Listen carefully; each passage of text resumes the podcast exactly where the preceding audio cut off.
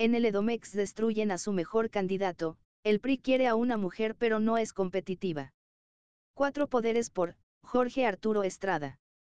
En el Estado de México, Delfina Gómez, puntea las encuestas. Así ha sido todo el año.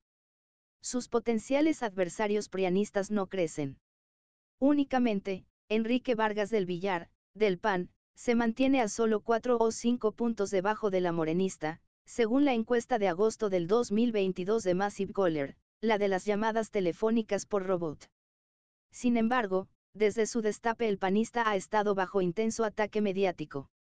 Evidentemente, algunos no lo quieren de candidato, los ataques parecen más bien fuego amigo, de los que prefieren a una mujer tricolor menos competitiva y más afín al gobernador mexiquense.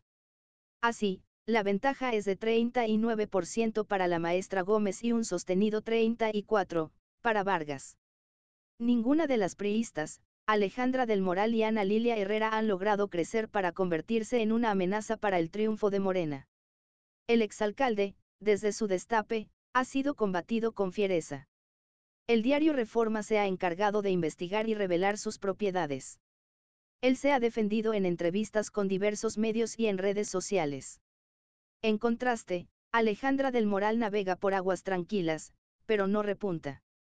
En el tracking de Massive Caller, la secretaria de Desarrollo, del gobierno de Alfredo del Mazo, no ha podido rebasar el 24% de intención de voto, ante el constante 39 de Delfina Gómez, Ana Lilia va más abajo. El 32% de los mexicans quiere a Vargas de candidato aliancista, el 20 declara que aún no sabe, el 17 prefiere a Del Moral y el 14 a Ana Lilia. Vargas ya está severamente dañado por el golpeteo.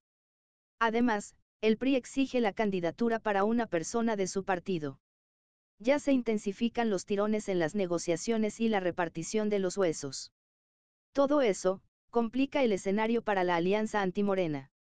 Cabe mencionar, que aún persisten las dudas acerca de Alfredo del Mazo y de si tendrá la intención de defender el bastión tricolor en el Edomex. Algunos opinan que ya está maniobrando para rendirse sin pelear y obtener el salvoconducto por parte del durísimo justiciero, Andrés Manuel López Obrador. En otras fuentes, circulan versiones, de que el morenista, Higinio Martínez, el líder del grupo Texcoco podría ser cortejado por la oposición, para lanzarlo por la gobernatura del Edomex.